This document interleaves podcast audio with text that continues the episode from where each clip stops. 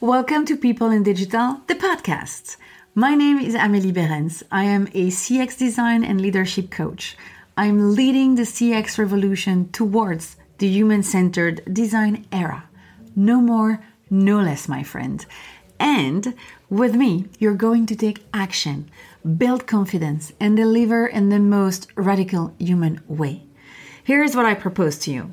Every week, you'll discover a new episode focusing on a mix of big picture thinking and step by step actions to follow through discussions with experts who are passionate about people or the digital industry or both. Also, I craft special episodes to develop your mindset and your self awareness because that's where lies your superpower. It's packed with everything you need to know to build a better, more impactful, and more sustainable business in your industry and make the best decisions for your career or your business. So, what are you waiting for? Start taking action and create a positive impact today by signing up for the podcast. It's like a little commitment for yourself because the only way forward is to focus on people and yourself, of course. I'm also very happy to invite you to the Leader Attitude, the only newsletter that helps you to take your power back by focusing on mindset, people, and execution. It's an exclusive weekly email that you can read at your own pace to help you remember the concepts. I will also notify you when I launch new stuff, products, group coaching, trainings, and other fantastic surprises, of course. Sign up today on ameliebehrens.com all the links are also in the description. And join a growing community of leaders like you who have decided to take a turn in their career or their business. Oh, and one last thing please remember it's always a good moment to start. On to the podcast now.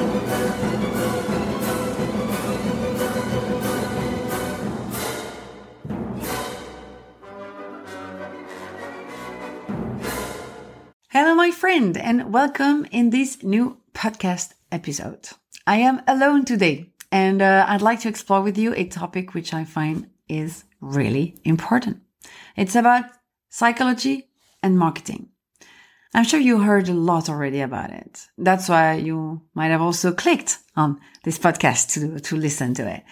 Some people are also talking about, you know, neuromarketing, directly inspired by neuroscience, which means any or all the sciences such as neurochemistry and experimental psychology, which deal with the structure or function of the nervous system and brain. Yeah, serious job, right?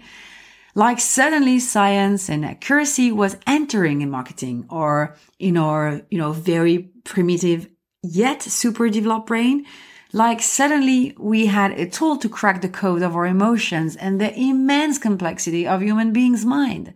Like suddenly you could trick people into doing what you really want.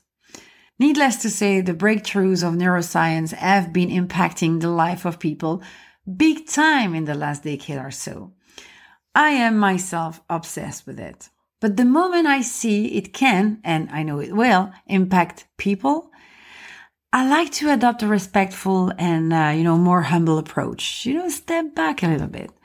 And I don't see this attitude much around the marketing topic, claiming they're using neuroscience to create more leads, more accurate targeting, you know, increase your all sorts of KPIs, that kind of words. While I would prefer if, um, while, you know, using neuroscience to make sure you understand the people you want to serve or help or support reaching their goals or get rid of their pains is not so much around. You know, I don't see much people using this, uh, this kind of claims. I'm afraid this um, neuromarketing thing just became a new buzzword. And you know how much I hate these that aims to overcomplicate the field and make the marketers feel like they're missing something out. It's terrible. But what it really means is that the interest in the link between psychology and marketing is rising. And that's very good news, right? Wait, why does that sound scary? Should we be concerned about this? I mean, using social proof, scarcity, reciprocity, loss aversion, and so on. You know, all these uh, psychological tricks we're sensitive to, no matter whether we are aware of them or not, actually. But what are they being used for? To increase conversions? I mean, just KPIs? Doesn't that limit what we know about the importance and value of psychology? It might seem like it's new and clever to turn marketing into a form of neuroscience, but when the progress in psychology and neuroscience in terms of awareness is one of the most exciting things so far in this century, it doesn't really feel right to me. I mean, geek alert. But the discovery of brain plasticity blew my mind. Really. Since I discovered that, I don't go through one single week without reading something about neuroscience. I'm obsessed. Anyway, I'm, I'm going off the topic. Um, as, as interest in psychological marketing is growing, I am starting to see a lot of bullshit around these important topics because like always, some greedy marketing, you know, sleazy, uh, whatever, are using the principles of influence behavior instead of doing what really matters, which is, haha, to understand people's behavior. I mean, what's up with all the businesses thinking they're going to change the way people behave? Oh, come on. They need to stop the ego trips and come back down to earth, right? If your ambition is to deliver a good CX that helps customers while growing your business, then your first concern shouldn't be how psychology can help you trick the people in your funnels. Instead, you should focus on who your customer is and what you can do to help them achieve what they want or solve their challenges, you know, their pain points. It's important. I really think it's important for us to start focusing on the psychology that can help your customer rather than increase your conversions on another landing page, for example marketing, you know, customer experience are greater than that. You know better than that. I know the second option with the landing page impacts your KPIs in a very efficient way. But with this approach, you remain clueless about what really matters to your customers. This KPI focus is a very short-term approach. I'm not saying it's wrong to focus on results. I'm just saying there is more to business than this.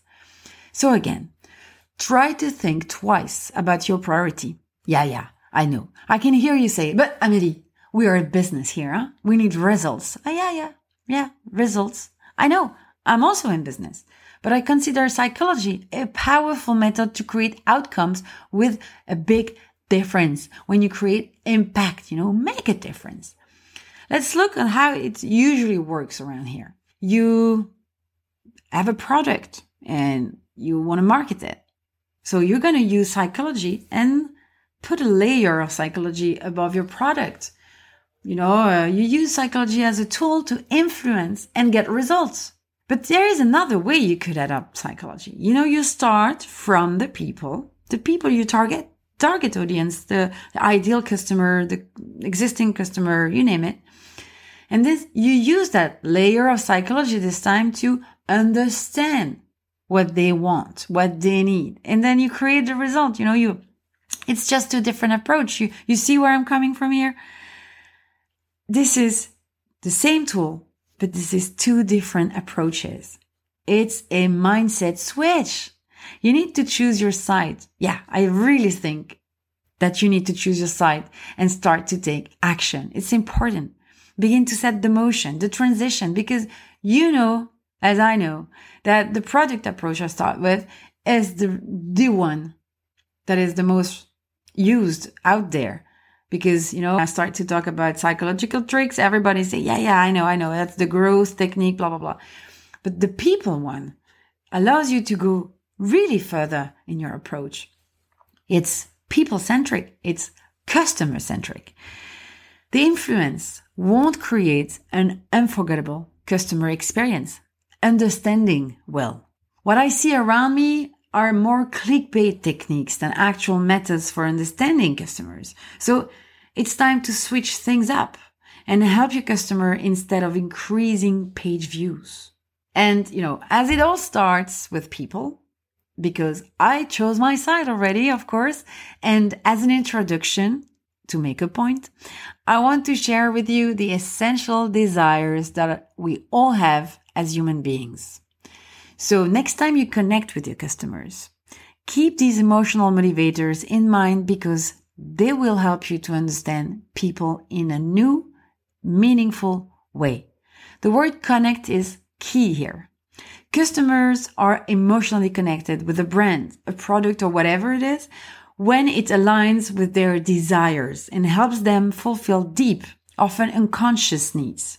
These drivers understanding can help you help your customers. Following me here? And you know, if today I've succeeded in changing your mind already about how psychology can be used in marketing, then I'm already super happy. So now, here is the list of 10 main emotional motivators that drive people's behavior. Don't worry, you can find them back in the article linked in the description. So the first driver, stand out from the crowd. You can help your customer with this desire to project a unique social identity, be seen as a special being. The second would be have confidence in the future. Then help them to perceive the future as better than the past. Have a positive mental picture of what's to come. A third driver is enjoy a sense of well-being. Now you can help them to feel that life measures up to expectations and that balance has been achieved. Seek a stress-free state without conflicts or threats. Super important. Another driver would be feel a sense of freedom. You can help your customer act independently without obligation or restriction, you know, freedom. A fifth driver is feel a thrill. You can help your customer experience visceral, overwhelming pleasure and excitement, you know, make them participate in an exciting and fun events. Another driver is feel a sense of belonging. Help them to have an affiliation with people they relate to or aspire to be like. You know, help them to feel part of a group. This one is super important. The seventh driver I want to share with you is protect the environment. Help your customers sustain the belief that the environment is sacred. Help them to take action to improve their surroundings. Another driver is be the person I want to be. Yeah. So you can help your customer fulfill a desire for self improvement, live up to their ideal self image. I mean, you couldn't missed the tsunami regarding self development or something. That's a very powerful one. The ninth driver I want to share is feel secure. Help your clients believe that what they have today will be there tomorrow. Help them pursue goals and dreams without worry. And finally, the last driver is succeed in life. You can help your customer feel that they lead meaningful lives you can help them find worth that goes beyond financial or socio-economic measures. Voila. See, I'm sure you can easily relate to these drivers. There is so much more learnings to explore when you focus on people drivers instead of cheap tricks. I mean, you really go deeper in the, in the approach. It's way much more interesting. Psychology is precious. It's a goldmine of tools to understand each other better and create initiatives that make sense for people. So voila. I hope I raised your curiosity and, and don't hesitate if you have any questions. I'm, you know, I really love that topic. And before you go, I'd like to present you my new CX crash course. I created a free eight day crash course to add uh, I created for you a eight day crash course to adopt the CX attitude. It's a fluffy, very practical course to get confidence, take action and deliver CX, you know, create the change. You have eight days to become an outstanding CX professional. It's all free. It's five minutes per day. And I did this for free because, you know, it's time for your career to take the turn you've been thinking way too long about. You can sign up and start this crash course right now through the link in the description. Thank you for listening to the podcast and see you next week. Bye bye.